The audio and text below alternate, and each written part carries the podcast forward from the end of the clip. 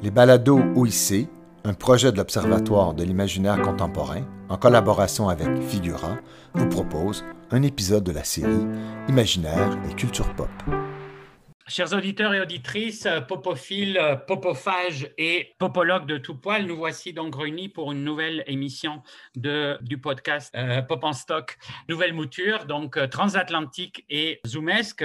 Et euh, nous avons le plaisir aujourd'hui de réunir une belle brochette de, de pop addicts et de, et de geeks et de Hakafan autour de une série qui a quand même eu un grand succès de Mandalorian.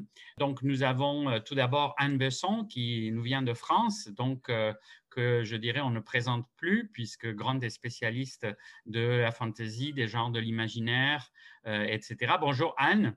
Bonjour à tous. Donc, euh, aussi avec euh, les usual suspects, euh, donc Régis Pierrefeu, spécialiste de néo-décadence, mais aussi de hard metal, hardcore, je ne sais plus exactement où. Je suis plutôt dans le hardcore, je t'avoue, un peu de death metal aussi. Hein. ok, ok, c'est ça.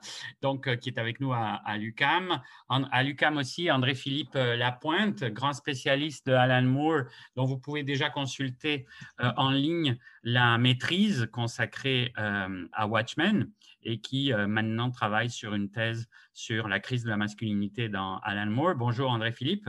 Bonjour.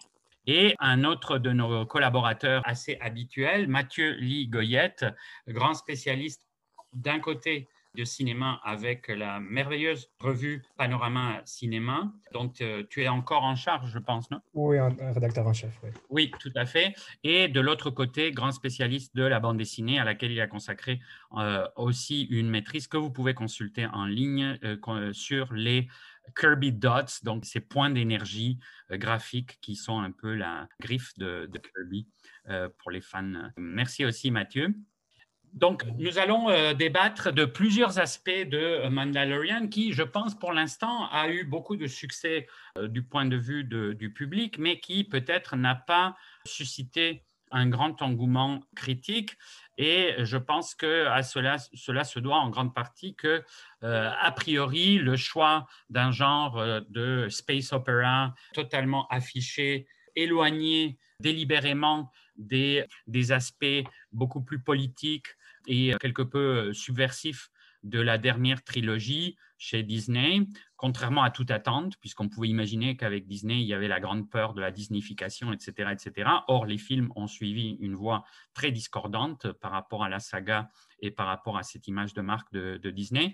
Et là, Mandalorian, c'est un peu un retour à une forme qui se veut plus euh, naïve, plus euh, directement encadrée dans les codes euh, du, du, genre.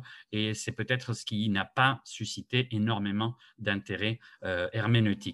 Pour ma part, je commencerai tout simplement en, restituant l'intérêt de la genèse de, Mandalorian autour de deux points.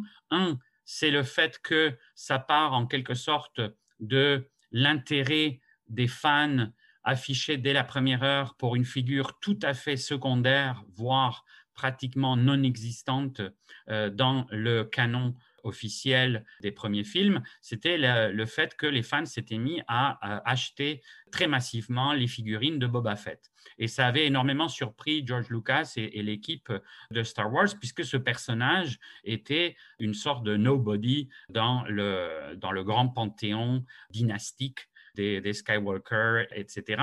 Et c'est cet intérêt qui, pour la première fois, a manifesté le fait que Star Wars commençait à avoir une vie complètement en dehors de Lucas et en dehors de l'intention euh, de l'auteur, etc. Et comme on sait, ça va créer beaucoup de tensions entre Lucas et ses fans. Et, et, d'un autre côté, ce que ça montrait, c'est que finalement, les fans étaient en train de s'approprier cet univers en essayant d'explorer des coins, des recoins qui n'avaient pas fait l'objet de l'intérêt principal du film.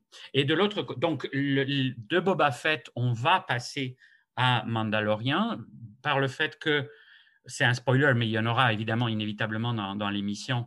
Euh, Boba Fett réapparaît dans, la deuxième saison de Mandalorian, mais aussi par le fait que Boba Fett était avant tout défini par son armure et que c'est l'armure qui va véritablement identifier la figure des Mandaloriens et donc euh, celui qui donne titre à la saga, mais aussi à sa race, qui est aussi une sorte de caste, on y, on y reviendra. Et euh, de l'autre côté, donc par rapport à cette genèse qui part des marges de la périphérie de l'univers de Star Wars et qui devient centrale dans la série télé, parallèlement le fait que c'est un véritable retour aux sources, retour aux sources du euh, space opera euh, qui avait inspiré initialement George Lucas et qui remontait véritablement aux origines du genre.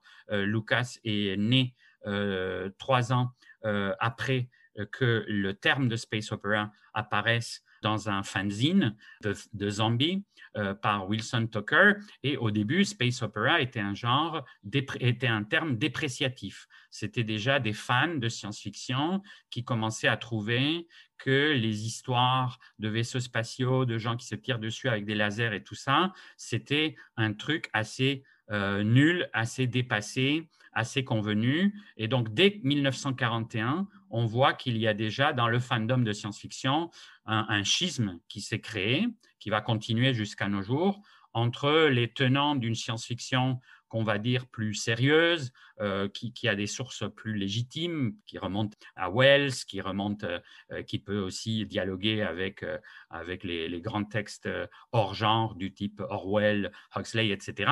Et l'opposition avec un type de science-fiction très routinier, qui était celui des pulps et qui était donc celui de ces genres d'immenses batailles dans l'espace, d'immenses explorations de planètes et auquel on accusait d'ailleurs dès 1941 dans l'exposition qu'en fait Wilson Tucker, très succincte, mais il dit Je propose le terme de space opera pour désigner les trucs très nuls de, sauveurs de planètes et de gens qui se tirent dessus, à l'image des horse operas, qui était un terme très dépréciatif par rapport au western de série B, et aussi au soap opera, qui était donc le terme pour désigner les fictions radiophoniques destinées aux, femmes au foyer et qui étaient commanditées par des produits de lessive, et d'où le terme de soap opera, donc des opéras de savon. Et donc, euh, c'est justement en s'alignant sur horse opera et soap opera que naît le terme de space opera. Donc, vous voyez que c'est vraiment quelque chose de très, très négatif qui pèse d'emblée sur, euh, d'emblée sur ça. Lucas va avoir accès à l'univers du space opera à travers une de ces figures iconiques et transmédiatiques qui étaient les serials, les films en série de Flash Gordon des années 30, qui étaient passés en rediffusion dans les années 50 et que donc la génération de Lucas et Spielberg et tout ça voit à la télé ces trucs qui viennent d'un autre âge et qui viennent d'une autre époque aussi de la science-fiction et qui est l'époque des pulps et leur, euh, et leur extension.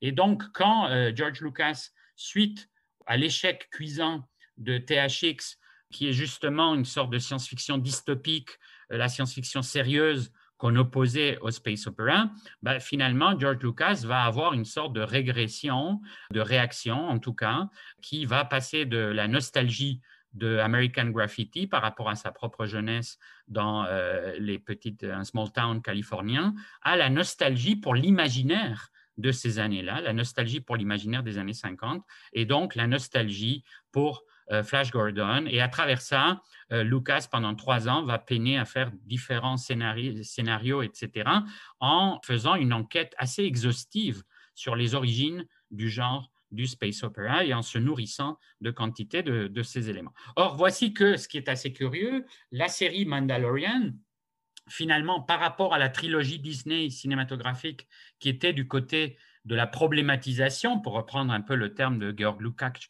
donc euh, par rapport au héros héroïque, le héros problématique. Et là, bah, tout à coup, on dirait qu'il y a un même phénomène de retour aux sources et de régression vers une forme initiale, space opera, auquel on associait aussi beaucoup dans les critiques Dès, les, premiers fans du type Tucker, etc., on associait beaucoup le fait que c'était tout simplement une sorte de western dans l'espace. Donc l'idée que c'était des cow-boys de l'espace et que on était tout simplement en train de réintroduire les mêmes éléments du grand récit américain de la frontière et du western et qu'on ne faisait que changer le cheval par un vaisseau spatial et le colt à six coups par un blaster, etc. Et d'ailleurs, c'est cette, image-là que reprend Galaxy qui va être le porte-parole, le, magazine porte-parole de la nouvelle science-fiction problématisée euh, des années 50. Il va justement, dans son premier numéro, il va dire, vous ne trouverez jamais dans Galaxy les types de récits de space western. Et il donne un exemple qui est devenu très célèbre dans le, dans le fandom avec un personnage qui s'appelle Bart Durston. Et, il y a un pastiche de récits de western. Et je vous le lis très rapidement parce que c'est assez, c'est assez drôle par rapport à Mandalorian évidemment quand on y pense. C'est le je traduis en même temps que je vous le que je vous l'expose mais le parallélisme est affiché par le fait que ce paragraphe est suivi par le paragraphe qui serait le western typique. Donc, les réacteurs en marche, Bad Durnston a traversé à toute vitesse l'atmosphère de Bjliznar, une minuscule planète située à 7 milliards d'années-lumière de sol. Il a coupé son, son super hyper propulsion pour l'atterrissage et à ce moment-là, un homme de l'espace grand et mince est sorti de l'assemblage un pistolet à proton dans une main bronzée. Éloigne-toi de ces commandes, Bad dit le grand étranger d'une voix fluette. Tu ne le sais pas, mais c'est ton dernier voyage dans l'espace. Les sabots tambourinants, Bad descendit au galop par le col étroit d'Eagle Gulch, une minuscule colonie orifère à 400 milles au nord de Tombstone. Donc, en fait, ce que Galaxy fait, c'est que, et c'est très étrange, parce qu'au lieu de faire un manifeste sur le type de science-fiction qu'ils vont publier, genre Philippe Cadic, etc., ce qu'ils font, c'est qu'ils disent, nous ne ferons pas ça. Et donc, ils mettent deux paragraphes avec un Bat Dunston dans l'espace et un autre Bat Dunston, euh, Bat donc euh, à Tombstone. Et donc, c'est vraiment comme ça que la science-fiction s'est fondée moderne contre ce modèle du space opera qui est aussi un space western. Et c'est justement à ce modèle-là que Mandalorian nous euh, renvoie. Et je passe la parole à Régis qui va, lui, nous parler de la transformation finalement de ce cow-boy de l'espace, qui est aussi un chevalier de l'espace, en une nouvelle figure humanisée par la paternité. Bah oui, parce qu'on disait déjà que la, trilogie originale, c'était une espèce de reprise des codes, euh, des codes médiévaux euh, avec euh, le chevalier qui poursuit sa propre ombre, qui poursuit le, mal et qui a une espèce de, quête du Saint Graal transformé. Je suis d'accord avec toi dans le sens où la, série Mandalorian opère un, elle a un caractère régressif qui est presque aussi nostalgique. C'est pour ça qu'elle marche, je pense d'ailleurs. C'est parce qu'elle fait appel à des codes anciens euh, que les gens aiment, des codes assez simples en fait. C'est-à-dire il y a le héros courtois, courageux, qui est d'ailleurs très très fort. C'est pas, pas un nul qui sort de nulle part. Il a un objet à protéger, il a, il a une quête euh, très spécifique tout au long qu'on suit. Après, il y a des mini-quêtes qui sont branches évidemment. Mais ça nous rappelle en fait les récits de Chrétien de Troyes dans la, dans la simplicité de, de, la chose, donc euh, les Lancelot, les Perceval, les Yvain, le Chevalier au Lion. Mais plus particulièrement, moi, ce qui m'intéressait dans Mandalorian, c'était ce, ce que j'appelle la néo-courtoisie. C'est un concept que je suis en train de, développer, mais que, m'ont inspiré de nombreuses fictions. Toutes les fictions, en fait, dans lesquelles on a un héros qui ressemble à un chevalier et qui doit protéger un enfant. Alors, dans la tradition courtoise, euh, normalement, le chevalier, euh, il est à la fois au service de sa dame, mais il est aussi censé protéger sa dame. Donc ça, c'est la courtoisie traditionnelle médiévale. Ce que j'appelle la néo-courtoisie, c'est le déplacement de l'objet de la protection et de l'objet euh, sacré de la dame vers l'enfant. Alors je pense qu'il y a une raison, euh, enfin, mon explication à ça, elle est, elle est assez simple, c'est le, développement très fort euh, du féminisme. C'est-à-dire que c'est, de nos jours, je pense que c'est très compliqué pour quelqu'un qui fait de la fiction, que ce soit des films, des jeux vidéo, des romans, etc., de mettre en scène un homme qui protège une femme. Je pense que c'est devenu impossible. Et donc, depuis euh, plusieurs années, euh, il y a tellement d'itérations que je ne pourrais pas toutes les nommer, ce, ce transfert s'est opéré et nous avons toujours des figures masculines qui désormais protègent non plus des dames mais des enfants. Je pourrais citer des tonnes de choses. Dans les films, on avait déjà Léon, le professionnel, avec, euh, j'ai oublié son prénom. bref, il y avait Logan chez Marvel. on a The Road de McCarthy, le roman aussi. On a dans les jeux vidéo The Last of Us. On a God of War. Il y a des tonnes d'itérations. Je pourrais pas toutes les citer mais c'est toujours le même schéma. Et bien sûr, l'enfant, ça peut être soit un petit garçon, mais très généralement, j'ai constaté que c'était une fille. Donc il y a ce déplacement quand même, il reste encore cette figure féminine. Et dans Mandalorian, eh ben, on a ce, chevalier, donc courtois, qui protège euh, ce petit alien qui ressemble à Yoda. Et donc on se retrouve dans ce schéma-là, ce schéma néo-courtois. Et je pense que c'est ça qui fait que la série appelle à un espèce de caractère nostalgique chez les spectateurs. C'est-à-dire qu'on a, on a le sentiment de voir quelque chose qu'on a vu des tonnes de fois ou de lire quelque chose qu'on a lu des tonnes de fois et qui nous plaît. Ah bah oui, il y a un chevalier, il protège quelqu'un. mais je ne sais pas ce que vous en pensez de ce, terme de néo-courtoisie, mais moi je trouvais ça assez intéressant. Et dans le cadre de Mandalorian, je trouve que ça marche très bien. En plus, le chevalier d'ordinaire assez mutique, et là, ça fonctionne bien aussi avec le personnage principal. Il parle pas beaucoup, euh, il est dans l'action, il montre pas trop ses émotions. Euh, vers la fin, on voit un petit peu de ses émotions rapidement. Et puis, euh, bah, il a cet objet, il est prêt à, il est prêt à sacrifier sa vie pour cet enfant. Comme à l'époque, Lancelot pouvait se sacrifier pour, pour. Oui, non, et, en fait, bah, je dirais il y a plusieurs choses. D'un côté, il y a cette expression de rôle utilisée par un, un des critiques qui était qu'au fond, c'est une histoire de a single dad looking for a job, donc un, père monoparental qui cherche un boulot. Donc effectivement, il y a cette idée-là qui va aussi tout à fait avec l'évolution des mœurs et l'évolution de l'imaginaire de la masculinité, mais aussi de la paternité et de la famille. Donc ça, d'un côté, je pense que c'est un des points d'ancrage avec l'identification qu'on peut faire avec le personnage. Et de l'autre, je dirais que d'autant plus que c'est, il est défini avant tout par l'armure et que le geste d'humanisation final, c'est quand il enlève son casque pour que Grogu puisse caresser son visage. et que donc, et que c'est le moment vraiment le plus euh, évidemment tendre de la, de la et c'est un peu le climax aussi de, des deux saisons et que c'est ce paradoxe là que au fond un personnage qui était totalement hiératique et qui euh, ne pouvait, par le code des Mandaloriens, etc., etc., jamais enlever son masque. On pourrait un peu se rappeler dans, les, dans les récits chevaleresques le fait qu'on ne donne jamais son nom que quand on veut le donner et que souvent les tournois, c'est parce que justement quelqu'un dit tu dois me dire ton nom et l'autre euh, lui fonce dessus, etc. Enfin bon, c'est un sujet qui est un peu particulier. On voit bien qu'il y a un côté très, euh, très mythologique autour de, autour de ça dans la, dans la chevalerie. Mais bon, le casque, il remplit un peu cette fonction. Oui, ben, un tout petit commentaire. C'est quand même intéressant que le quatrième épisode, euh, c'est un épisode où il veut à la fois se défaire de l'enfant, vu qu'il a un peu fait, euh, comme ses premières aventures, il a un peu sorti du problème qu'il avait, mais c'est aussi un moment où il vit qui pourrait être une histoire d'amour dans une sorte de lieu édénique euh, qui, est loin des technologies, loin de la violence, et qui réussit à ne pas vivre l'aventure amoureuse d'aucune façon. Ça, ça va, mais il sent responsable de l'enfant et il continue, il choisit plutôt cette quête-là plutôt que de rester où il est. Est-ce qu'il pourrait mettre en péril l'enfant? Oui, et d'ailleurs, on passe d'un modèle un peu de, de, cowboy, presque de spaghetti western, ce qui était le propre de, de Boba Fett dans, dans, la série initiale. On passe de ce modèle-là, du lonesome cowboy qui va inévitablement fuir les responsabilités de la civilisation, puisque c'est un personnage de la frontière et que donc c'est lui qui fait le pont entre le sauvage et le civilisé et qu'il doit renoncer euh, traditionnellement aussi à la femme, mais, à la famille surtout.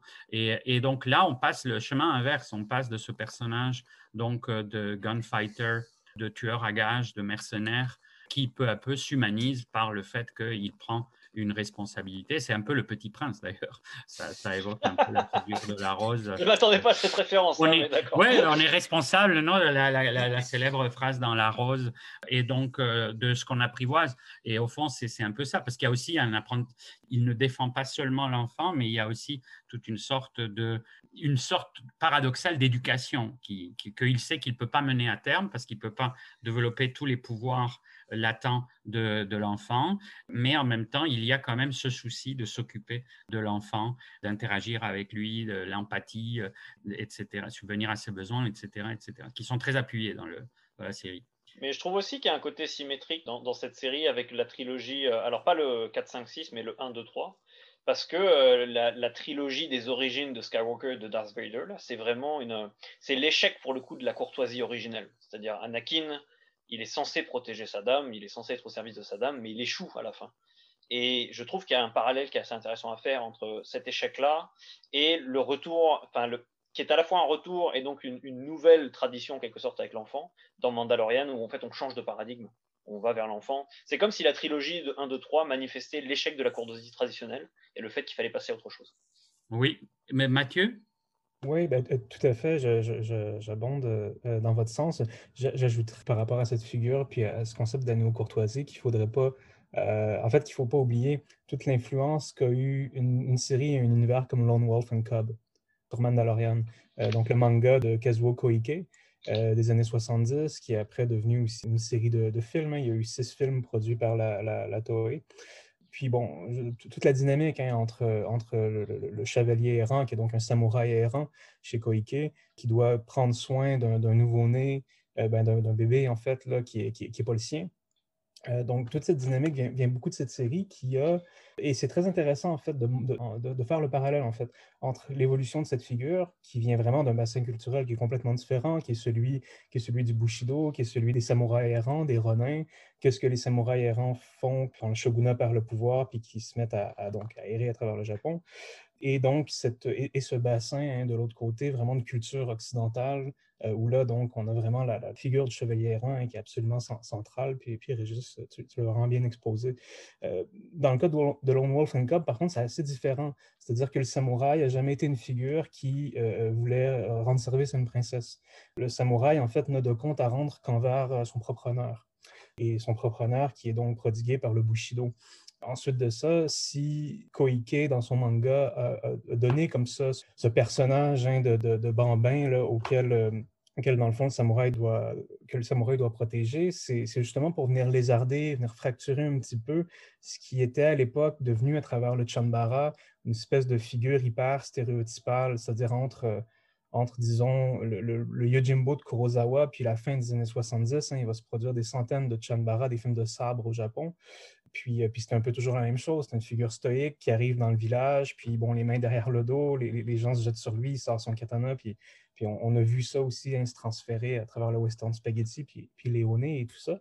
Et donc, ce qui fait que Koike veut, veut coller un gamin à, ce personnage-là, c'est justement pour le faire parler, euh, pour qu'il y ait un interlocuteur, parce qu'il était toujours silencieux, et, et le silence des samouraïs, ce qui faisait, et ce qui était dans le fond la mesure du du, contrôle qu'ils avaient sur, euh, sur leur corps, leurs gestes, leur, leur, présence, leur posture. Et donc, avoir un gamin, ben, ben, tout de suite, vu que, vu que le gamin est pas, le gamin ne connaît pas le Bushido. Puis il y a plein de séquences dans, dans, dans le manga original qui sont assez fortes là-dessus, où, où on voit le samouraï en fait dire au gamin, bah, ben, tu peux décider la, tu peux choisir la voie de la facilité. Hmm. Euh, et en quel cas, le, samouraï va, se dire que non, je n'ai pas le temps de m'occuper d'un gamin qui, choisirait la voie de la facilité, donc je vais le tuer sur le coup à coup de katana, ce qui est quand même super violent.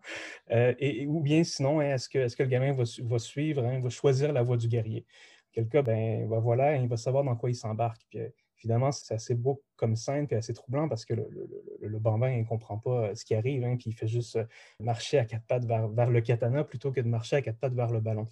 Euh, enfin bref, donc ce qui, est, intéressant de ça, je dirais aussi, c'est vraiment donc comment cette figure permet de venir, fragiliser, en fait, ce personnage et de venir, dans le fond, lui donner une dimension supplémentaire, je dirais, par rapport à son code d'honneur qui est aussi là, euh, qui est aussi présent aussi dans Mandalorian à travers le, le code des Mandalorians, puis les codes dans Star Wars aussi sont très importants, hein, comme avec les, codes des Jedi, etc., hein, qui sont encore là des, éléments qui, euh, dans le cas des Jedi, par exemple, euh, me semblent venir beaucoup plus du Bushido que de la culture occidentale.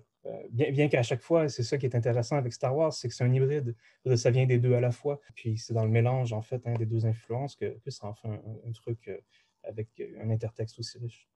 Oui, et d'ailleurs, dans le parallélisme avec Lone Wolf, ce qui est assez singulier, c'est que oui, il y a ce chemin de crise euh, de, des valeurs guerrières euh, qui, au fond, sont présentées comme quelque chose d'assez aliénant dans le manga. C'est le contexte aussi de la contestation japonaise dans les années, dans les années 70. Mais c'est le fait que Daigoro, donc l'enfant, il choisit la voie du sabre, alors que ce choix-là n'est pas formulé explicitement dans euh, Mandalorian et que dans Mandalorian, Baby Yoda, c'est aussi un réservoir de puissance inexploré et que le cheminement et la quête va beaucoup dans le sens de, cette, euh, de l'éclosion de ce pouvoir euh, latent dans l'enfant. Donc la dynamique, je, pense qu'effectivement, elle est, elle est, intéressante à suivre dans le détail, puisque Mandalorian est, est, aussi en train de dialoguer avec ça et de le transformer euh, par rapport à la saga de Star Wars, mais aussi par rapport à, un autre imaginaire quelque part. Anne, tu pensais nous parler plutôt de, des espaces Attends, je voulais déjà revenir sur, sur ce qu'a ce qu'a dit Régis. Je voulais revenir sur la, notion de, de néo-courtoisie que tu nous as gentiment euh, invité à, à, commenter. Alors, à la fois, effectivement, je suis tout à fait d'accord pour le, un, sous-texte médiévaliste, médiévalisant très important euh, dans la saga et qui passe par le filtre du cow-boy euh, dont, dont, a parlé Antonio, donc avec un, personnage donné comme chevaleresque et puis en même temps un mélange avec la mystique, mystique plutôt orientale, hein, comme, comme l'a dit, comme dit Mathieu.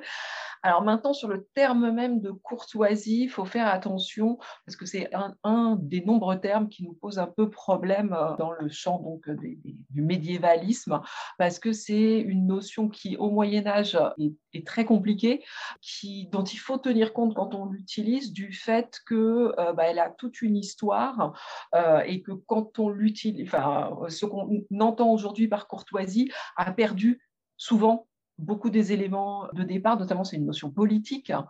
c'est une notion qui a surtout pour euh, but de, gérer les relations entre un vassal et, son, et son suzerain, euh, en ajoutant une relation intermédiaire qui est celui avec la femme du suzerain, puisque la, la dame, c'est forcément la femme du maître, donc elle est mariée et elle est mariée au maître, euh, et c'est une étape de civilisation qui sert aussi à euh, gérer euh, la brutalité des rapports sexués et sexuels en rendant la femme radicalement inaccessible. Donc la courtoisie, c'est pas protéger une femme, parce que la femme aimée de, la courtoisie, elle n'est pas pour toi de toute façon, et, c'est la belle dame sans merci. Et l'histoire de, Guenièvre et Lancelot est déjà une mise en crise très forte euh, de ces, euh, de ces notions de, courtoisie. En fait, une mise en récit euh, donc, qui, fait qu'il qui introduit du conflit là où normalement la, courtoisie est censée les régler. Donc, d'accord pour le passage de la protection de la femme à la protection de l'enfant, je trouve ça très frappant. Après, l'appeler néo-courtoisie, je n'ai pas, pas forcément d'autres d'autres solutions. C'est en, brouillon, je t'avoue que c'est en, brouillon de réflexion, donc ça me fait du bien que tu me parles un peu de ça. Mais pour le coup, où est-ce que tu mettrais Tristan et Iseux est-ce que ça reste un récit courtois? Parce que bah, tu disais, la femme est de toute façon pas pour lui, mais là, dans Tristan Iseux, il y a un problème. Oui, bah oui mais dans, le triangle avec, euh, avec Guenièvre et, Arthur, euh, également, à chaque fois qu'on utilise, euh, que la courtoisie est utilisée dans un cadre romanesque, c'est justement dans un moment où, enfin, pour raconter des histoires où ça va être subverti. où justement cet interdit, il va être franchi. Euh, mais bon, voilà, comme toutes les histoires romantiques euh, depuis euh, donc littéralement les origines, racontent les difficultés de, à surmonter un obstacle, parce que sinon il n'y aurait pas d'histoire. Donc là, effectivement, les romans courtois, ils racontent comment cette femme normale, enfin cette histoire qui ne devrait pas avoir lieu, qui, selon les codes de l'époque, ne, ne, pourrait pas avoir lieu, euh, et ben, a lieu quand même. Donc, effectivement, on a ces deux grandes histoires euh, qui racontent euh, un, adultère avec, avec la reine. mais, mais c'est parce que c'est pas, parce que c'est pas possible. C'est de, de, la même façon que les, que les romans harlequins d'aujourd'hui, enfin, ou d'hier en tout cas, racontaient la secrétaire et le patron. Voilà. Donc la secrétaire et le patron, c'est de la néo-courtoisie pour le coup. c'est ça. non, parce que c'est l'inverse. Oui, oui, c'est l'inverse. secrétaire et la patronne. Je faisais, une blague. bon, il faut trouver un nouveau terme. Ok, je note, je note. Oui, mais néo-chevaleresque peut-être. Ah, peut-être, oui, Voilà, néo-chevaleresque, ça me semble pas mal. Avec l'idée, justement, ce qui a été attaché en, réception du Moyen-Âge à l'image du chevalier. C'est pas mal. en plus, comme ça, c'est toute la brutalité et, de, dont, dont, a parlé Mathieu, et, voilà, on, peut en parler comme ça et si je peux me permettre d'ajouter, avec néo-chevaleresque, ça, permet en fait hein, de venir comme euh, intégrer euh, toutes les, notions de, chevalerie, entre guillemets. Faut, je ne sais pas exactement comment ça s'appelle, mais c'est quand même un peu la même chose, hein, mais les notions de, chevalerie au Japon euh, mmh. Oui, et c'est vrai que ce lien était, bah, vous l'avez déjà signalé, mais était très important dans la construction initiale très patiemment élaboré avec beaucoup de glissements de sens, etc., des, euh, des Jedi euh, dans, l'univers de, Star Wars. Donc, Anne, les, espaces maintenant ou, euh? Oui, oui, oui, tout à fait. Alors, en fait, au-delà des, espaces, oui, moi, j'ai vu le Mandalorien comme un tout petit monde. Plein de sens parce que c'est paradoxalement une série qui est pensée comme une expansion du, canon Star Wars, bien sûr, qui prend place donc dans la nouvelle stratégie Disney qui vise à multiplier de telles pistes d'expansion, une stratégie qui elle-même prolonge et récupère la tendance des appropriations phaniques, hein, c'est-à-dire qui vise à combler des vides et à explorer les moindres failles qu'il pouvait y avoir dans le, le, canon original. Et pourtant, cette série, elle m'est apparue euh, comme produisant progressivement, euh, et en particulier dans la deuxième saison, un effet de réduction, comme si on avait affaire à un mini-monde, hein, à Star Wars in a nutshell, en fait. Avec, bon, voilà, toute la question de savoir si c'est euh, un effet positif ou non sur, la spectatrice. Le premier truc frappant dans ce sens, c'est que tout se passe comme si dans cette galaxie Star Wars qui, à la fois en tant que monde et en tant que fiction, est réputée comme immense, infinie, les, milliers de planètes sur la carte de Star Wars et puis euh, l'univers étendu qui est très très très très très étendu, euh, et ben en fait on retombe toujours d'abord sur les mêmes planètes hein, avec des effets d'aller-retour absolument frappants dans les déplacements de Mando. Il a un vaisseau euh, incroyable, mais ce vaisseau tombe en panne un épisode sur deux, et donc il doit invariablement euh, revenir euh, aux mêmes endroits, puis il se pose des questions, est-ce qu'il a bien fait de partir? Donc il revient. Donc on revient toujours sur la même planète, et on revient donc toujours sur les mêmes personnages. Euh, il y, a, une, absence de, diversification hein, du, personnel utilisé dans, cette, dans cette fiction, qui ressort clairement dans, dans, le, dans la deuxième saison, d'autant que vont progressivement s'y ajouter le retour bah, de personnages issus d'autres segments de la franchise et qui donc euh, bah, voilà, vont se, mystérieusement par une série de coïncidences se retrouver dans ce, tout petit monde. bien sûr, il y, avait Ashoka Tano, la, la Jedi, hein, il y avait un espèce de mystère sur son arrivée, mais c'est elle. Boba Fett en a parlé et puis bah, le fameux euh, personnage surprise hein, de l'ultime euh, seconde du dernier épisode de la, de la seconde saison. On va garder le, on va garder le, suspense. Et puis, s'y ajoutent de multiples effets de, retour. S'y ajoute donc des effets de, retour aux sources, alors à la fois des ressources du, de, retour aux sources du space opéra dans, le western, hein, tu, euh, tu, en as parlé euh, Antonio, avec les citations permanentes hein, de l'iconographie euh, western de manière vraiment appuyée le duel au soleil dans la ruelle poussiéreuse, le camp de mineurs, euh, les, euh, les, les, casques de Stormtroopers au bout des pics, etc. Euh, donc, un effet de nostalgie qui est, est même approfondi par comme une sorte de, de, de, bah, retour à l'enfance hein, sous, plein de formes. Tu parlais de quelque chose de naïf. c'est aussi un retour au public des enfants, hein, qui sont a priori les, les, premiers visés. Hein. C'est une série qui est 7, donc ça, ça vise vraiment un, un public jeune. Il n'y a jamais rien de, de, violent, de choquant. Et notamment un retour à ce qui est euh, quelque chose de, très marqué euh, dans les premiers Star Wars, donc dans 4, 5, 6, l'effet coffrage jouet comme un clin d'œil, euh, bien sûr, à la figurine de, Boba Fett, dont le, succès euh, aurait inspiré, euh, le succès auprès des enfants aurait inspiré toute, cette, toute cette série. Donc voilà, l'insistance sur tout ce qui est casque, armure, lance, les sigils. moi, mes enfants, ils ont investi voilà, massivement dans, dans, dans, dans tous ces trucs-là. Et puis, et puis le bébé Yoda, hein, qui est une espèce d'idéal type de, de, la, de la peluche kawaii, kawaii et geek. donc vraiment permettant de, maximiser euh, son, euh, son potentiel euh, commercial. Et c'est comme si le potentiel d'investissement ludique imprimait sur toute ambition narrative hein, dans la série. Donc la question que, je, me pose, c'est de savoir si on va vers une, saturation des formes audiovisuelles canon hein, de la saga, parce que un effet de saturation de ce monde. Il est trop plein, hein, il, est trop, il est trop petit, et du coup on tourne tout le temps euh, dans, les mêmes, euh, dans les mêmes endroits avec les mêmes personnages, qui serait un produit à la fois de la réduction au petit écran, euh, qui est Disney+, hein, on a un petit monde pour, le petit écran, et puis par la multiplication, bien sûr, des spin-offs, prequels, quasi-remake, etc. Il y a notamment quelque chose qui m'a frappé, c'est l'espèce de perplexité chronologique qui peut saisir le spectateur, même le spectateur expert comme moi. À quel moment on se situe exactement? Quel moment de la saga on, le sait, mais on, régulièrement, on est un peu surpris face à la succession en fait, cyclique hyper rapide hein, des phases républicaines et impériales. Hein, on a fait République, Empire, République, Empire en trois générations. Hein, en fait, voilà, c'est Anakin, Luke euh, et, euh, et, Kylo Ren. Donc, deux allers-retours complets, un deux retournements politiques complets en trois générations, et ce, alors que le peuple des Grogu Yoga, Yoda, je ne sais pas comment on l'appelle, ce peuple-là vieillit ou grandit extrêmement lentement. Donc, du coup, on a un contraste, je trouve, très frappant entre ces, deux effets temporels-là, une espèce d'accélération du temps euh, par la réitération cyclique euh, des bouleversements politiques euh, et un arrêt du temps par l'idée que bah, Grogu a déjà 50 ans, je crois, donc, du, Grogu était déjà là au moment d'Anakin. Hein. Il était déjà là à la chute de la première, de la première République. Et puis, il n'y a plus de Jedi, mais en fait, il va y en réavoir d'ici très peu, puisque Luke est sur le point, rappelons-le, de former la nouvelle génération.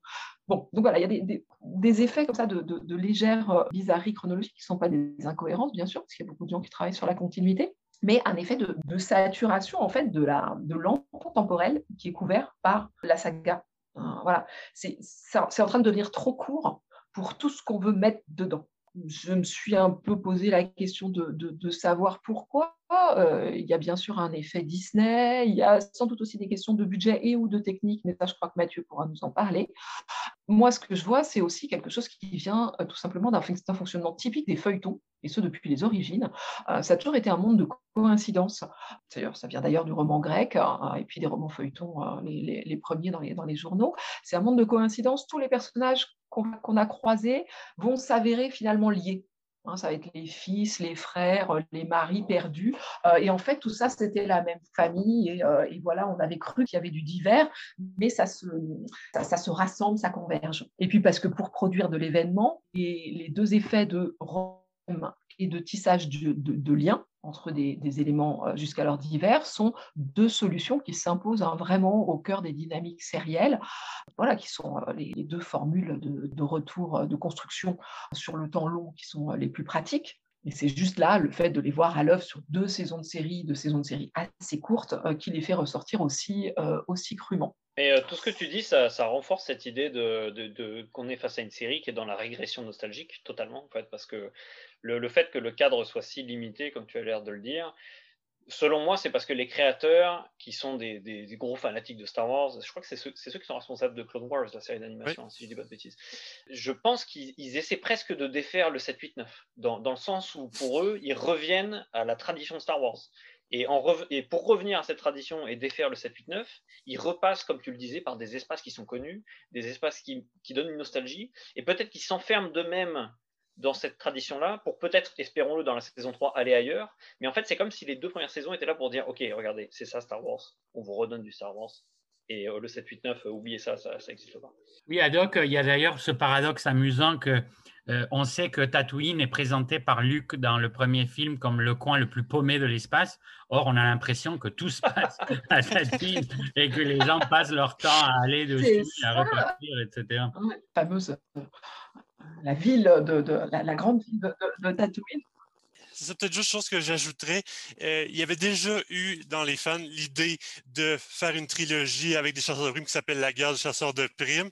Donc, c'est même pas quelque chose de nouveau, mais c'est vraiment pas une bonne trilogie, je vous la déconseille fortement, mais ça avait quand même l'intérêt de changer de code. C'était quand même beaucoup plus dans l'espionnage avec euh, vraiment une structure un peu comme dans les Mémoires dans la peau de Robert Ludlum et vraiment des trucs hyper empoulés où euh, j'ai repassé le résumé pour revoir, puis ça ne tentait vraiment pas de la relire.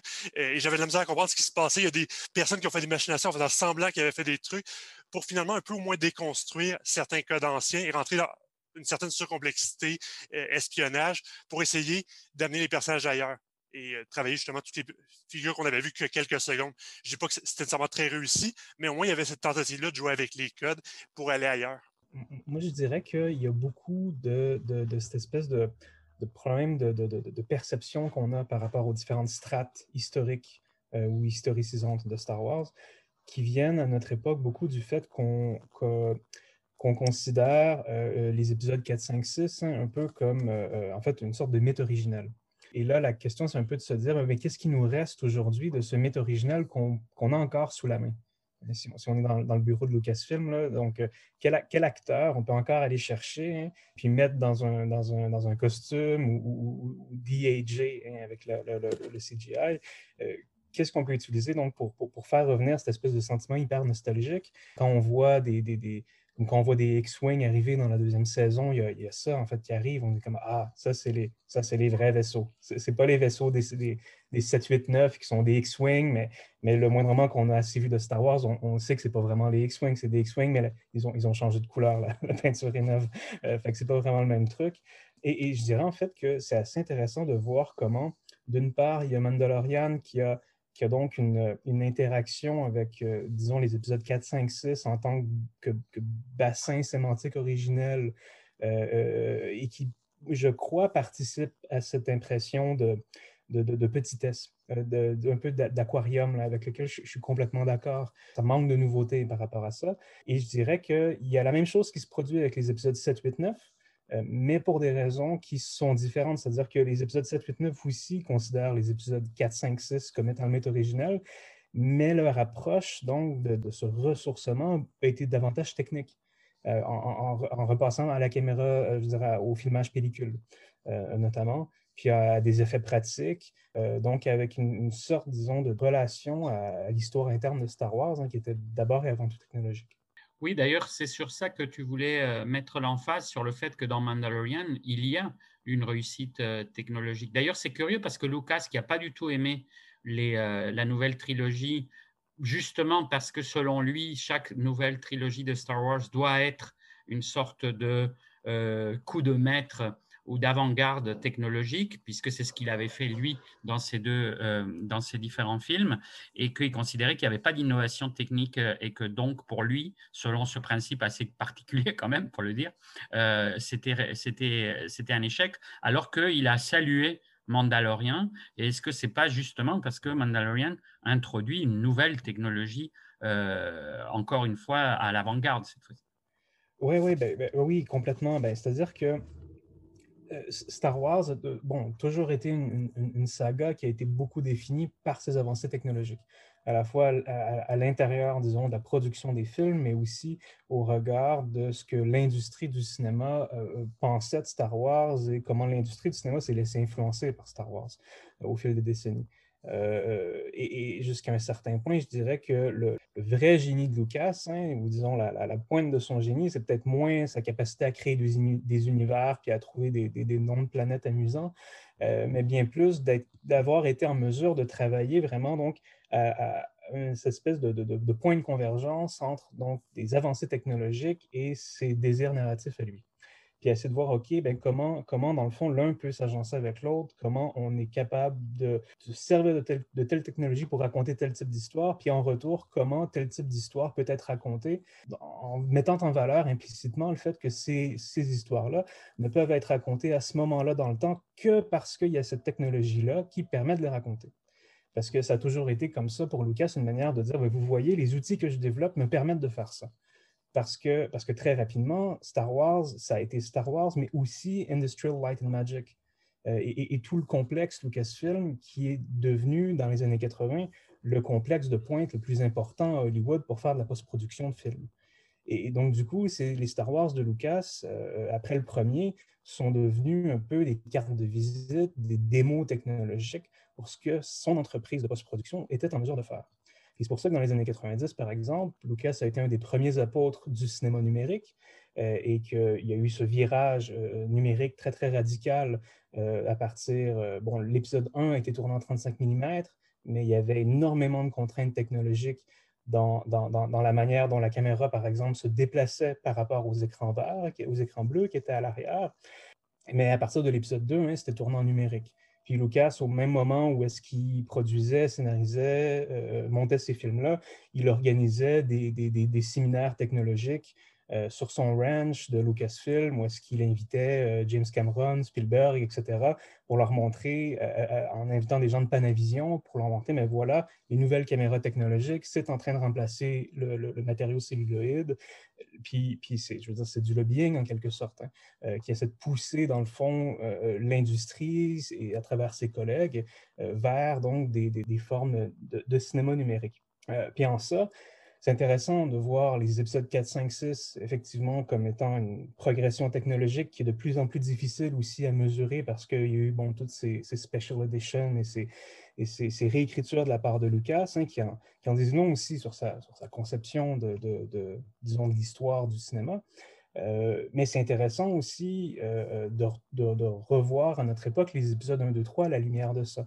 Euh, que je trouve euh, des, épisodes, en fait, qu'à chaque fois que je les réécoute, hein, je les aime de plus en plus personnellement.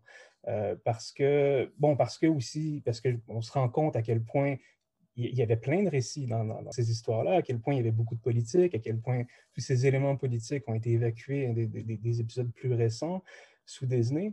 Mais au-delà de ça, je les ai trouvés vraiment intéressants comme une sorte d'histoire de l'utilisation de la technologie, en fait des rapports entre la technologie et la mise en scène à Hollywood.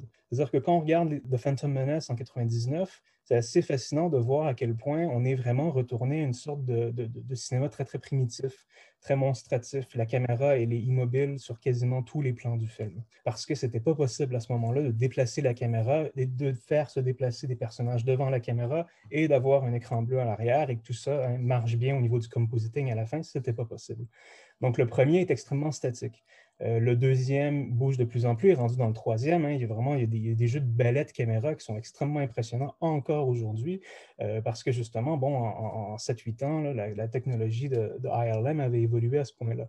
Alors que donc, comme je disais tout à l'heure, les 7, 8, 9, quand ils sont revenus, sont revenus dès le début, euh, si vous vous rappelez, la première vidéo, hein, la, première bribe d'image qu'on a vue de l'épisode 7, au moment où on, savait, où, tout le monde pensait que Finn allait être le Jedi à ce moment-là, la première vidéo qu'on a vue, c'était une espèce de vidéo making-of du set de Force Awakens. Puis la première image de ce premier vidéo-là, hein, c'est l'intérieur d'une caméra 35 qui est en train de filmer, hein, qui est vraiment donc d'emblée un signe très, très fort envoyé au public en disant le Star Wars que vous aimez, c'est-à-dire le 4, 5, 6, est en train de, revenir hein, euh, de, revenir et d'être vraiment donc au... Euh, toute, cette transformation atteint un nouveau stade avec Mandalorian, en fait. Oui, oui, c'est ça, parce que, parce que là, bon, avec les 789, c'était l'enjeu de, dire aux gens, on retourne, on retourne au 35, on retourne à la pellicule, à ce Star Wars, et c'était très visible, donc, dans la mise en scène. Donc, si vous prenez le temps de regarder, disons, les, les 30 premières minutes de l'épisode 7, euh, qui sont peut-être les 30 meilleures minutes de la carrière de J.J. Abrams, euh, il, est, il est extrêmement conscient de ce qu'il fait. Il y a beaucoup de jeux sur le changement de focale. Hein. Il change le point très, très fréquemment entre les visages, sans couper, euh, qui sont, dans le fond, des manières d'utiliser la caméra hein, avec une mise en scène qui est à peu près impossible d'utiliser de la même manière avec du numérique où la profondeur de champ est aplatie et beaucoup moins intéressante. De la même manière, dans l'épisode 7, souvent, vous voyez au début, quand Ray passe à travers le champ qu'il y a ce, gros destroyer à l'arrière, euh, ou quand on voit les, des TIE Fighters euh, tourner autour d'eux euh, la première fois qu'ils vont les attaquer, il y a une profondeur atmosphérique, en fait, qu'on voit, qui est extrêmement picturale, qui est très bien travaillée, puis qui est, bon, effectivement numérique hein, dans son exécution, mais qui est un autre rappel du fait qu'on veut retourner vers un Star Wars où, où c'est de la vraie lumière qui s'imprime sur de la vraie pellicule parce qu'on est vraiment donc dans une, une dynamique qui, est picturale et classique. Alors que quand on arrive avec Mandalorian, on arrive avec une nouvelle technologie qui s'est développée en parallèle à tout ça, qui n'a absolument rien à voir avec la pellicule et qui s'appelle le Stagecraft.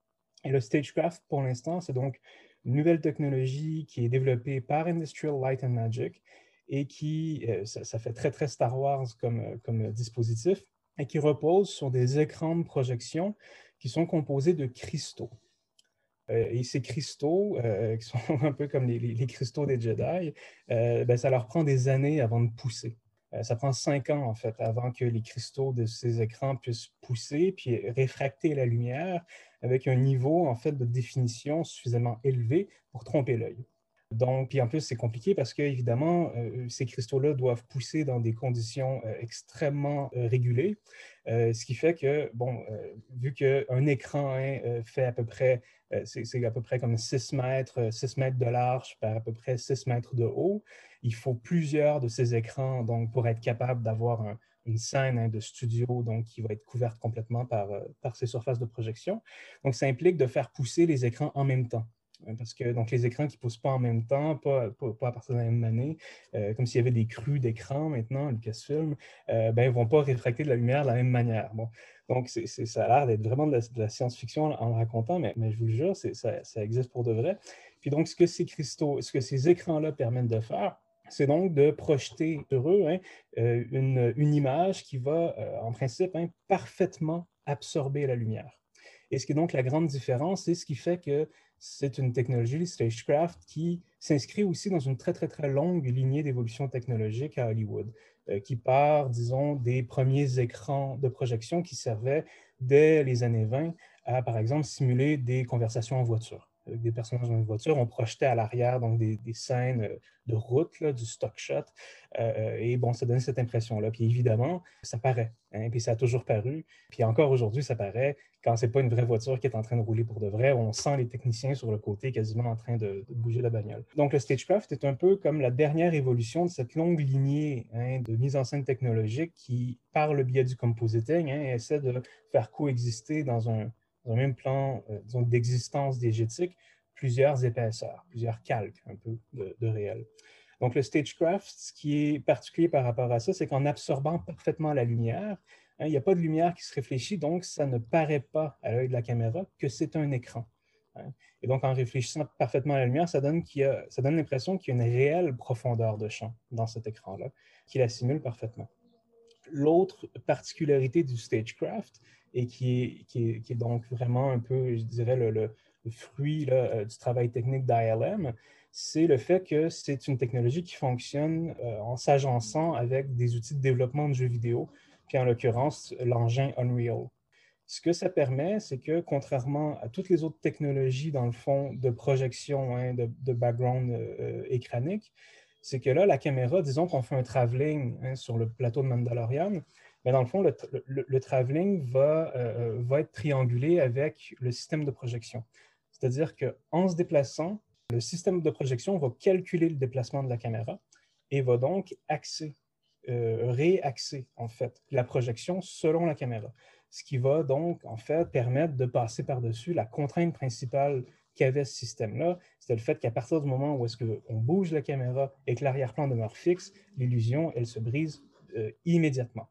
Ce qui est donc aussi, hein, par ailleurs, la raison pour laquelle la mise en scène dans le premier épisode de Phantom Menace était aussi statique. C'est parce qu'à ce moment-là, c'était impossible donc de faire ce genre d'ajustement avec autant de précision. Donc, la caméra de Mandalorian est capable de faire ça euh, pour ces raisons-là, et ça permet en retour à John Favreau, qui a vraiment été un peu l'apôtre de cette technologie-là auprès d'ILM, euh, d'utiliser des manettes de jeux vidéo, euh, en fait des manettes de, de, réalité virtuelle qui sont les mêmes qui sont utilisées quand on fait de la, la sculpture en réalité virtuelle, hein, qui est un, truc qui se fait de plus en plus.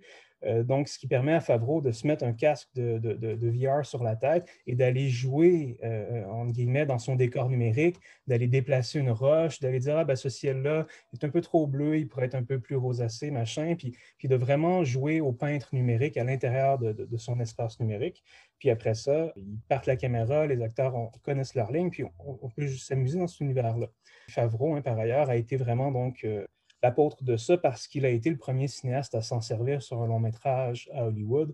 Il s'est servi d'une technologie très semblable, en fait, euh, au stagecraft quand il a fait le, Jungle Book pour Disney et plus tard Lion King.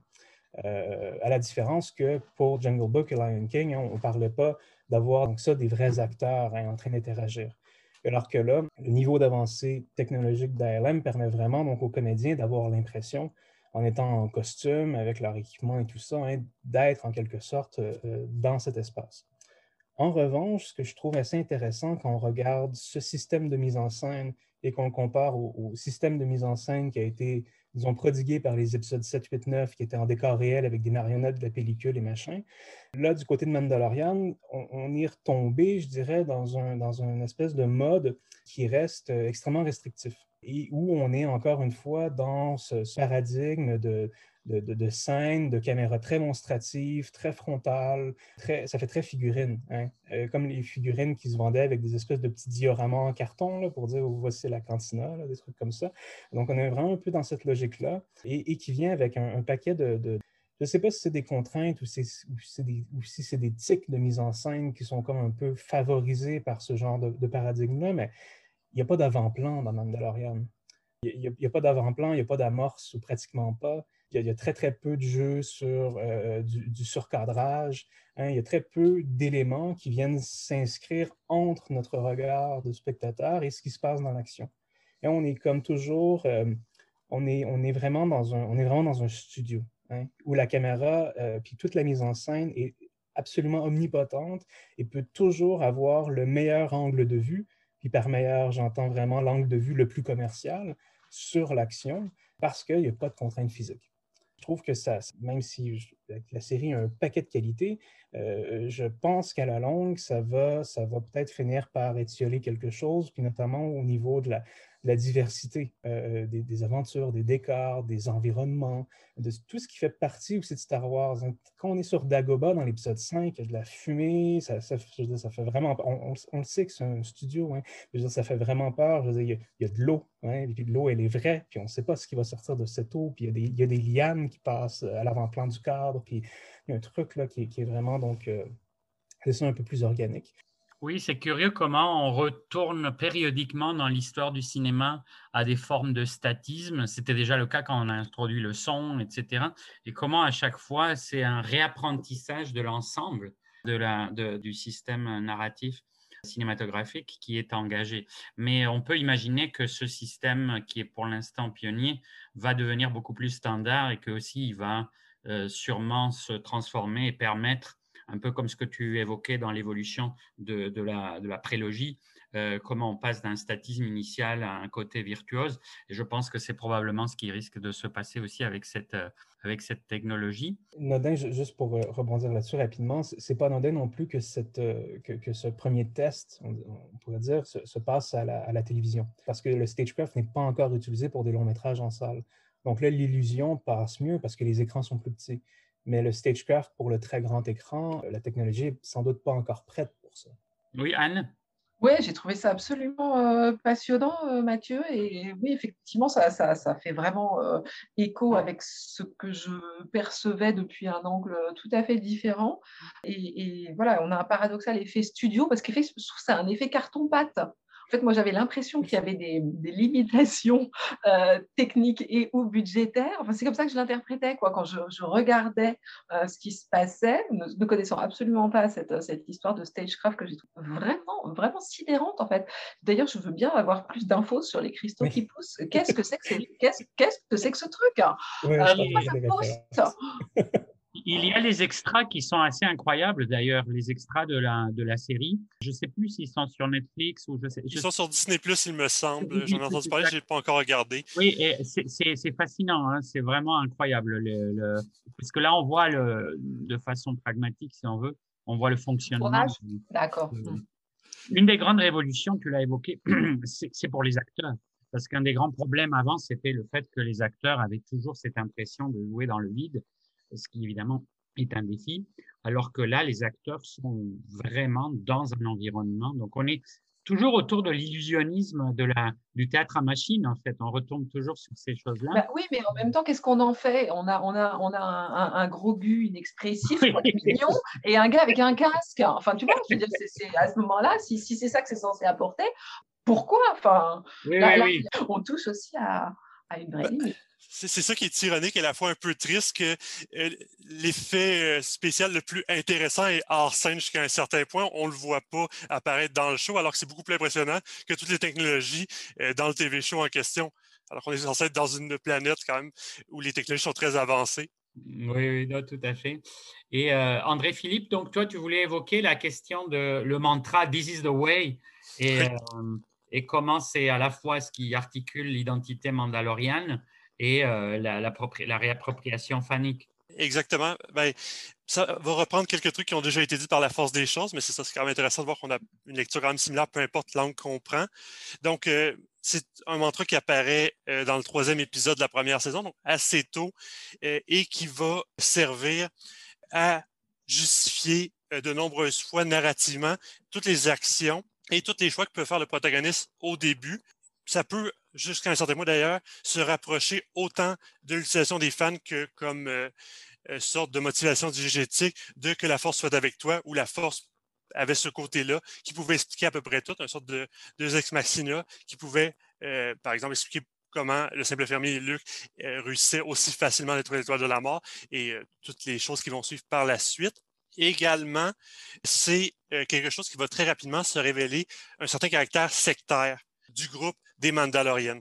Donc, on, voit ça assez rapidement. D'ailleurs, même l'usage de la force, ça avait déjà un peu ce côté-là dans la prélogie de parfois être un peu sectaire et ne pas permettre au personnage de vraiment aller où il voulait. Donc, on a vraiment euh, très tôt ce problème-là qui est sous-entendu. Et comme on l'a dit, toute euh, la série va nous montrer l'humanisation euh, du personnage, le fait qu'il va gagner en empathie. Là où au début, c'est présenté à peu près comme qui est vide. C'est presque pas dommage de ne pas voir le personnage, étant donné qu'au final, il semble avoir assez peu d'émotions. Et petit à petit, va enlever euh, son casque, se libérer de son éducation qu'on pourrait qualifier d'endoctrinement, étant donné qu'il a été ramassé très jeune par un groupe de chasseurs de primes, alors qu'il a été traumatisé par la mort euh, de sa famille par euh, des robots. Donc, comment il est devenu, jusqu'à un certain point, une arme à part entière, comment il ne doit jamais exprimer d'émotion, mais seulement être ce visage anonyme comme ils sont un peu tous. Donc, d'emblée, il y a ça, et évidemment, il va progressivement enlever son masque, notamment dans la scène finale. Donc, on apprend même au début de la deuxième saison qu'il ne s'agit que un des groupes des Mandaloriennes qui est jugé plutôt extrémiste par d'autres. Donc, c'est vraiment une manière de souligner qu'il y a d'autres manières de faire, ce qui était déjà assez envisageable que le personnage allait s'humaniser, que peut-être allait finir par enlever son masque, étant donné que c'était qu'une contrainte un peu déshumanisante. Donc, ce qui m'a particulièrement intéressé une fois qu'on sait ça, c'est comment les fans se sont réappropriés cette phrase euh, qui revient beaucoup ces temps-ci dans beaucoup de discussions, de mimes, d'illustrations qu'on peut trouver sur le web. Donc, euh, évidemment, on la retrouve liée au fandom de Star Wars et même plus généralement dans toute la culture pop. Je vais seulement m'intéresser à Star Wars. De toute façon, c'est très similaire. Et j'ai observé, en passant rapidement, sans faire évidemment une étude exhaustive, trois principales utilisations de la citation This is the way. Donc, la première, je vais passer vraiment très rapidement parce que tout Star Wars fonctionne un peu de cette même manière-là, c'est-à-dire tout ce qui est produit dérivé et euh, production de fans, qui est dès que un motif assez important, on va le retrouver sur des t-shirts, des images, des tattoos, des chansons. Donc, c'est déjà quelque chose qui est apparu dès les premiers films de Star Wars. Donc, euh, c'est également le cas avec euh, This is the Way, qui est une des manières avec Bébé Yoda de parler de la série et de l'amour pour beaucoup de fans de celle-ci comme on l'a déjà un peu mentionné, c'est aussi, et on le voit vraiment chez les fans, une réponse que la série permet envers euh, toute la nouvelle trilogie 7, 8, 9, que plusieurs fans n'ont pas du tout aimé. Et c'est sans arrêt le mantra qui euh, souligne pour dire que c'est euh, jusqu'à un certain point le bon retour aux sources à ce qui aimait, comme on le dit, régressif et nostalgique, et qui aimerait effacer jusqu'à un certain point un prolongement narratif qui constitue la nouvelle trilogie. Je vais faire un divulgation très important. Donc, si vous n'avez pas vu la fin de la deuxième saison, euh, ça va durer moins de 30 secondes. On a cette scène finale avec Luc qui a un peu cette fonction-là de nous remontrer le Luc que énormément de fans auraient voulu voir euh, dans l'épisode 8, euh, comme on finissait aussi le septième film, euh, c'est-à-dire un Luc qui est entièrement fantasmé à partir des éléments narratifs qu'on trouvait dans l'épisode 6 et qui était déjà de toute façon développé dans l'ancien univers étendu qui est maintenant sorti du canon, qui est devenu Legend, mais toujours lire. C'est à peu près ce Luc-là qu'on avait déjà droit. Donc, c'est vraiment d'y redonner vie. Et cette nouvelle adaptation de la saga est aussi très souvent qualifiée par les fans de respectueux. C'est vraiment un vocabulaire qui est énormément apparu, surtout depuis Star Wars épisode 8, qui lui s'est fait qualifier d'épisode très irrespectueux envers la saga, envers ses codes, envers son héritage. Euh, je ne veux pas rentrer dans ce débat-là parce que euh, ça pourrait être passablement long d'étudier le film et euh, de Mandalorian, mais je trouve des fois un peu dommage que les fans veulent absolument un peu toujours retrouver la même chose et ne pas permettre une certaine implosion de la saga qui permet de réutiliser certains codes et potentiellement des années ailleurs, notamment une force qui serait laïque, des chevaliers euh, Jedi qui seraient pas nécessairement issus de grandes lignées. Donc, quand même, quelque chose de potentiellement intéressant pour éviter que la série, la saga plutôt, s'enferme euh, entièrement toujours dans les mêmes codes. Ce qui peut évidemment euh, être assez nuisible Je, fais juste préciser aussi que ce n'est pas un phénomène nouveau. Déjà, quand l'épisode 3 était euh, arrivé, avait fini la prélogie, euh, il y avait beaucoup de fans à l'époque qui avaient repris le fail I have de Yoda pour dire que c'était dans le fond ce que George Lucas pensait de sa prélogie, euh, comme quoi c'était pas très bon et que c'était un échec. Donc c'était déjà quelque chose qui existait, c'est juste c'est ça s'est encore plus répandu avec les moyens sociaux actuels et le fait, comme on l'a déjà dit, que The Mandalorian est quand même une série assez populaire. Dernière visée qui est assez euh, intéressante, euh, autant de fonctions humoristiques qui est parfois aussi liée à certains dérives réactionnaires, donc une manière de réutiliser les codes de la série pour aller dans des messages euh, parfois politiques et sociaux. Donc, je vous donne quelques exemples, ça va donner un peu plus concret. Donc, on a probablement quelques comparaisons christiques du This is the Way qui va remplacer des Amen euh, dans les vrais textes euh, religieux. On a aussi beaucoup de représentations de bébé Yoda qui fait figure de Christ, c'est-à-dire comme ce miracle qu'on attendait euh, et que Mando doit prendre soin. Vraiment un peu l'iconographie qui est dans son berceau initial comme Jésus dans son étable. On a évidemment, et ça c'est à cause d'événements historiques qu'on a tous vécu depuis un peu plus d'un an, tout ce qui touche le coronavirus, c'est-à-dire, euh, j'ai un, mime devant moi où on a une image de Mando et c'est écrit Be like a Mandalorian. C'est quelqu'un qui garde ses distances, qui euh, évite les grands groupes et qui ne touche pas son visage. Donc, this is the way. Donc, c'est le genre de truc qu'on retrouve beaucoup. Il y en a eu évidemment avec des personnages comme Darth Vader également. Étrangement, c'est souvent les méchants qui sont cités parce que c'est eux qui portent des masques dans l'univers Star Wars. Donc, euh, euh, on en a eu aussi, ça, ça m'a quand même un peu attristé, même si je sais qu'une partie des groupes de Star Wars ont des valeurs assez opposées aux miennes. Mais euh, à propos euh, des armes à feu aux États-Unis, c'est-à-dire euh, le discours que les armes font partie de leur religion, de leur manière de vivre et que c'est absolument pas quelque chose à toucher. Donc, évidemment, des discours assez réactionnaires. On en a aussi sur tout ce qui touche l'érudition de la saga. J'en ai déjà un peu parlé à propos de la manière dont comme la nouvelle trilogie ne serait pas la bonne voie, parce qu'évidemment, on peut aussi mettre un ne pas à This is the way, This is not the. Euh, et on a également finalement sur l'extravagance et de la passion de la collection des fans de Star Wars. Euh, une autre image euh, que j'ai à l'écran, on a un gars euh, évidemment blanc, hétérosexuel, qui est dans son lit double et à côté de lui, c'est pas sa blonde, c'est un croiseur interstellaire format géant et sa blonde, elle doit dormir à terre, l'air un peu écœuré par la situation. Donc, c'est évidemment, évidemment toujours un certain malaise devant ces blagues qui sont soit un peu toxiques et misogynes sur la préférence du fandom à sa copine ou même ce serait une blague qui viserait, par exemple, les clichés des fans, dans tous les cas, j'ai un certain malaise. Mais euh, ce qui m'intéressait surtout dans cette présentation, c'est moins de faire des procès d'intention, ni de surinterpréter des braconnages, mais surtout de souligner la dimension paradoxale entre l'utilisation du mantra dans la série, qui est assez problématique, comme euh, j'ai essayé de le montrer, et son application actuelle dans le fandom, qui est, elle, euh, entièrement positive. Donc, je veux dire positive pour ceux qui l'utilisent, évidemment.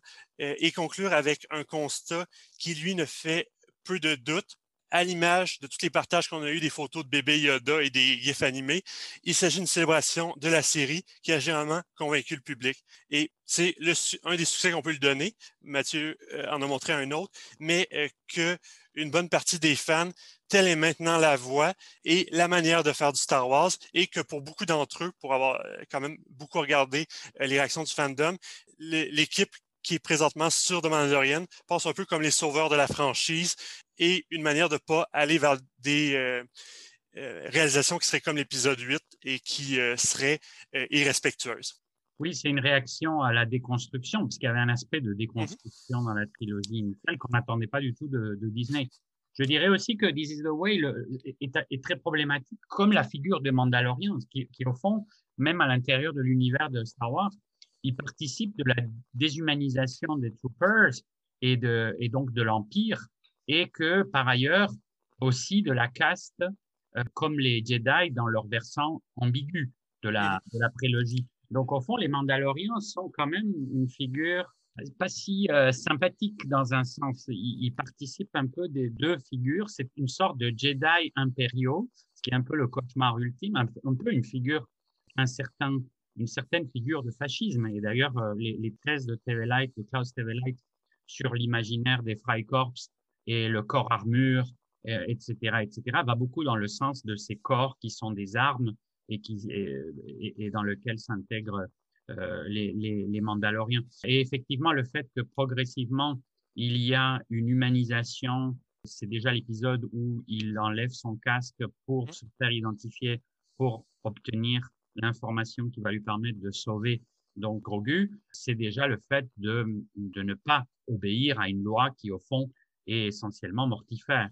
Et, euh, et donc, on sent qu'il y a aussi un certain infranchissement euh, du, euh, du, personnage par cette paternité assumée, symbolique, qui va le, le sortir de ce, de ce régime déshumanisant. Oui, moi, je, enfin, par rapport à, ce qu'a dit, euh, par rapport à ce qu'a dit André Philippe, euh, est-ce que tu as des, j'ai bien vu euh, le, gros succès de la série, que donc la première saison avait été très bien reçue, mais qu'il me semblait qu'il y avait eu beaucoup plus de remous, notamment autour du dernier épisode de la, de la, de la seconde saison, et où voilà, il y a eu beaucoup de gens qui disaient ça, ça suffit, c'est plus possible, j'arrête ce Mandalorian, voilà, selon une des, des réactions euh, épidermiques qui se sont un peu qui se sont multipliées voilà, autour des, séries télé ces derniers temps. Donc, est-ce que tu avais constaté ça toi aussi? Ben, de ce que j'ai regardé, c'est sûr que c'est très dur, étant donné la grosseur de la communauté de fans, d'avoir un gars parfait, peu importe où on se place. J'ai vraiment essayé de beaucoup regarder notamment parce que je savais que j'allais parler de ça et que c'est quelque chose qui m'intéresse beaucoup euh, à travers cette euh, franchise-là et d'autres, la réaction des fans. mais par exemple, juste une statistique qu'on peut questionner, mais en doute, peu importe, mais sur IMDB, euh, ça passe comme la 69e série la plus populaire de tous les temps. c'est quand même un gros site, un gros bassin.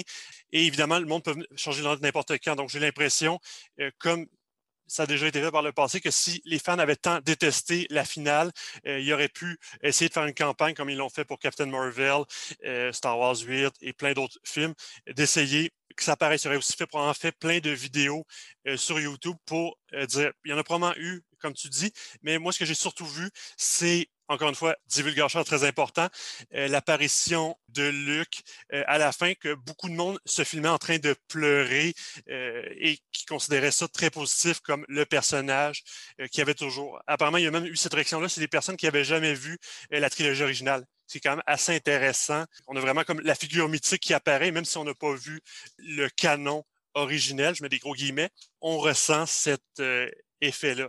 Après ça, on peut toujours se poser la question, est-ce que la franchise pourrait survivre avec euh, la perte du duo initial? C'est là-dessus que se clôt euh, la deuxième saison, étant donné que, à mon avis, le personnage de Mandalorian n'est pas spécialement intéressant, malheureusement. Donc, je ne sais pas à quel point les deux premières saisons n'ont pas nécessairement convaincu à ce niveau-là. D'accord, oui, oui, je ne savais pas sur cette fin-là. Merci. Et euh, Anne, tu voulais revenir aussi sur la mise en valeur justement de l'iconographie. Euh, c'est un des éléments qui, moi, m'a le plus plu aussi à la fin de chaque épisode quand on voit les euh, artworks, les illustrations, qui d'ailleurs font hommage au travail de Macquarie dans, le, dans, la, dans la trilogie originale. Et donc, tu voulais nous parler de ça? Oui, parce que c'est quelque chose auquel j'ai pensé en, entendant Mathieu, comme là encore un, nouvel effet euh, dynamique autour de ces, de ces questions d'image. Et autant, moi, j'avais effectivement ressenti un effet de saturation à la fois sur le, en particulier au niveau du récit et de l'univers fictionnel, autant il m'a semblé que à la fois la musique, voilà, disons un peu du bien maintenant de, à la fois la, à la fois et de, cette, de, de, l'iconographie, euh, il y avait des choses euh, intéressantes qui étaient euh, introduites. Et donc, ce, contraste entre Enfin, je ne sais pas si c'est un contraste d'ailleurs, mais entre l'hyper-technologie du, du stagecraft hein, et là, le média plus originel que serait l'illustration façon Pulps. Donc, est-ce que c'est un ou est-ce que ça va dans le même sens puisque euh, les artworks sont aussi quelque chose qu'on a commencé à beaucoup voir euh, au fur et à mesure que montait l'intérêt pour les jeux vidéo les jeux vidéo ou euh, voilà, l'envahissement de certains films euh, par des effets spéciaux, amenait à mettre en valeur ce travail antérieur euh, des, studios, à quelque chose de très artisanal qui en fait existait. Nous, par exemple, à Paris, on a eu un, musée des arts ludiques qui, exposait énormément, qui, est fermé depuis plusieurs années pour, pour, pour s'agrandir, tellement il a eu de succès, et donc qui sur Pixar ou sur Marvel, etc., présentait des expos d'artwork qui, avait un grand succès. Je, trouve ça super intéressant comme, comme observation, Anne. Je, dirais que, je dirais que l'utilisation des artworks dans, dans Mandalorian est un peu comme plein d'autres choses de cette série-là, hein, un peu comme une sorte de, de leurre d'authenticité, je. C'est-à-dire que c'est sûr qu'ils travaillent avec des artworks au niveau de la production pour, pour, préparer, pour préparer le film, ça c'est sûr. Mais disons que dans le cas de la première trilogie ou de la deuxième trilogie de Lucas, là aussi, bon, il y avait beaucoup, beaucoup de travail fait à partir d'artworks, mais disons que, bon, dans la première, ils faisaient des artworks, puis après ça, venait le temps de, de, construire de toutes pièces en maquette. Dans la deuxième trilogie, venait le temps de construire en, en toutes pièces, euh, mais vraiment avec, euh, avec des, des, éléments numériques qui, qui, étaient modélisés par infographie. Alors que là, dans Mandalorian, vu qu'on est rendu disons, dans une espèce d'époque euh, d'hyper-réalisme hein, au niveau du numérique et où on est vraiment dans un paradigme technologique où est-ce que, est-ce que c'est ça, il y a une hyper-définition, en fait, hein, de, la, qualité d'image, de la qualité des textures qu'il y a dans les images. Et en fait, le, fait est que, pour atteindre ce degré de détail, les, infographistes, plus souvent qu'autrement en ce moment, ne travaillent plus euh, en créant de toutes pièces. C'est-à-dire que les artworks de Mandalorian, la plupart du temps, en fait, ma, main au feu. Hein. Il y a l'artwork de base en pré-production qui aide bon, aussi pour, pour, mettre le, pour mettre un peu le ton, euh, le ton de l'épisode, l'ambiance, euh, les jeux d'éclairage, tout ça. Mais après, au niveau vraiment de la production de ces arrière-plans-là, euh, il y a beaucoup, en fait, d'emprunts. Euh, d'emprunt, puis du genre des gens de Lucasfilm qui vont aller photographier, euh, euh, je sais pas moi, ça peut être une, bouche de métro, ça va être un vieux, vieil immeuble en ruine ou ça va être le désert californien. Et en fait, ils vont utiliser ces textures-là, qui sont des textures réelles, ils vont les intégrer après ça dans le logiciel, puis après, ils vont ils, vont comme en ajouter, ajouter des éléments de, science fictionnelle en, quelque sorte pour se le réapproprier mais disons que c'est beaucoup plus dans une logique de, cut and paste, quasiment de, scrapbooking euh, hyper digital pour, les épisodes 1, 2, 3, où c'était vraiment de la construction de toutes pièces à partir du artwork. Donc, du coup, ben, l'utilisation du artwork à la fin, oui, c'est sûr, c'est très beau, ça fait des très beaux génériques, puis ça, rappelle donc toute cette histoire-là euh, d'influence qui ont mené vers Star Wars.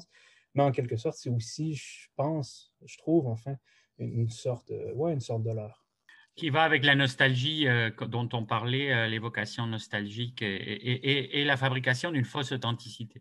C'est vrai que bon, je pense que c'est une série par, rapport à laquelle on est quand même partagé dans le sens qu'on reconnaît beaucoup de ses qualités, mais euh, il y a aussi des, promesses qui ne sont pas tout à fait tenues, notamment du point de vue de la construction des personnages et, tout cet aspect un peu un peu lassant. Euh, au bout d'un moment, les structures de mini-quêtes qui viennent un peu des jeux vidéo aussi euh, devient un peu lassant. la multiplication des, opposants et leur extermination systématique, euh, ça, enlève un peu un ressort dramatique. Il n'y a plus vraiment d'enjeu. On sait tout simplement que Mando va sortir des projectiles un peu magiques qui vont dégommer tout le monde, un peu à la manière d'un mauvais first-person shooter.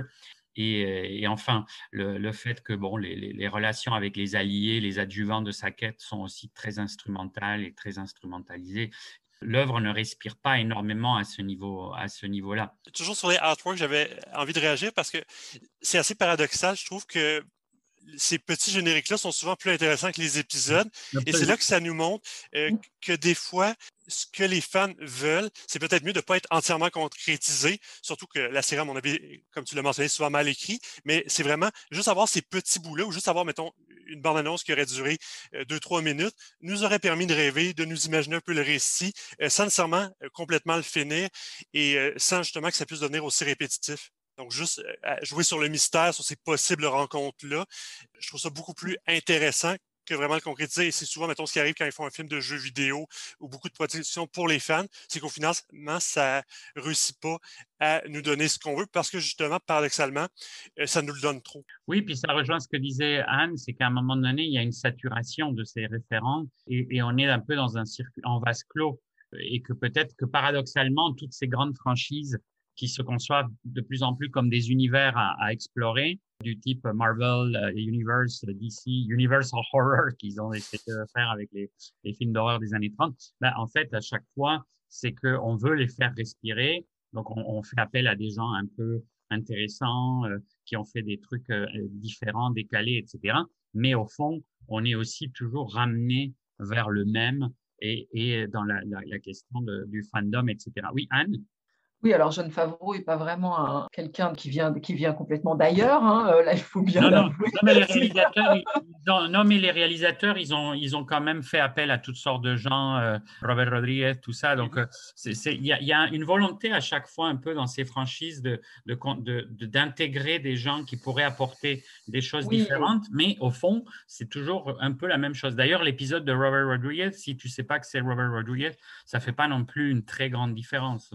Je non, c'est vrai. Oui, alors ce que je, ce pourquoi je, voulais intervenir, c'était euh, ce, que, disait André Philippe et revenir à nouveau sur cette séduction des artworks. Donc, ce que je considère effectivement comme une la série, je la trouve séduisante. Euh, je trouve qu'elle exerce une séduction sur nous, et puis une espèce de frustration qui va avec, c'est-à-dire que voilà, euh, on est, elle n'est pas à, la hauteur des promesses cependant renouvelées qu'elle nous fait, et en particulier le générique, les artworks, ce qui est très appréciable dedans, et c'est vraiment ce que tu disais, André Philippe, c'est le, le fait que les images ne soient pas exactement les mêmes que celle euh, qu'on a vue durant l'épisode, que les personnages euh, n'aient pas été réalisés pareil, euh, que le personnage de Kara notamment, il ne soit, pas, il, soit pas conforme entre les artworks et ce qu'elle a finalement donné à l'écran. Et c'est ces moments-là, ces moments de décalage qui sont particulièrement appréciables parce qu'ils réintroduisent justement cette, ce jeu, hein, cette, cette, liberté du, dans, dans la mécanique qui est ce qu'on veut retrouver à chaque fois. Oui, absolument. J'aurais peut-être un dernier élément qui, à mon avis, a quand même été une autre séduction, mais là, plus envers nous.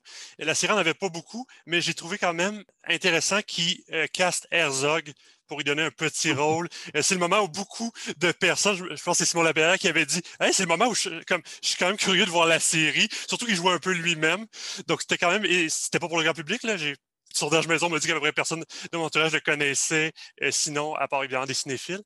Donc, euh, c'est le genre de moment qui essaie quand même, même si des fois c'est maladroit et que c'est pas assez exploité, de rejoindre le plus de gens possible. Oui, puis moi, par exemple, il y a un moment que j'avais bien aimé, c'est l'hommage à, ce petit film culte de, de, la fanfiction de Wars, de, Star Wars, de Troopers, où il y a mmh justement les deux Troopers qui sont en train de parler un peu à la Tarantino. Et, c'était très bien, sauf qu'en même temps, ce, n'est pas le ton.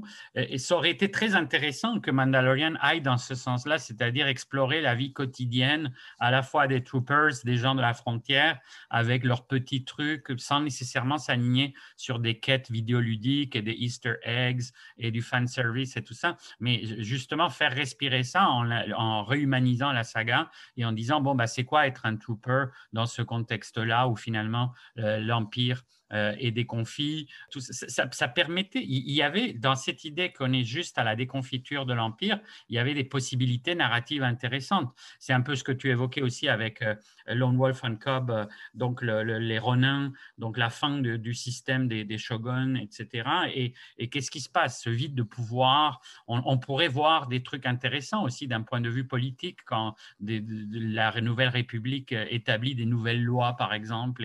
Enfin, il y avait des choses qui auraient pu être très intéressantes à explorer et qui finalement sont restées purement anecdotiques. Surtout que le format anthologie permettait, comme tu me disais, Antonio, que dans le dernier épisode de la première saison, on a vraiment un épisode très méta où les personnages essaient de tirer comme un gobelet et ils n'y arrivent pas. Moi, je vais te montrer, moi, et lui non plus, il n'y arrive pas. Ce qui est un gag récurrent du fandom que les Stormtroopers sont jamais capables d'atteindre leur cible.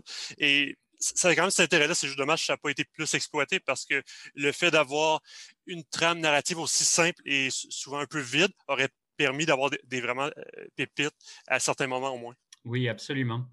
Donc, euh, je pense qu'on va donc euh, vous remercier tous et toutes pour, euh, votre visionnage très attentif et pour éclairer tous ces différents aspects de la, de, la, de la série. Merci à tous et à ceux et celles qui nous ont écoutés et on se retrouve bientôt pour des nouvelles émissions. Merci d'avoir été avec nous jusqu'à la fin de cet épisode. Les balados OIC sont disponibles sur toutes les plateformes de balado-diffusion et sur le site de l'Observatoire de l'imaginaire contemporain à l'adresse oic.ucam.ca.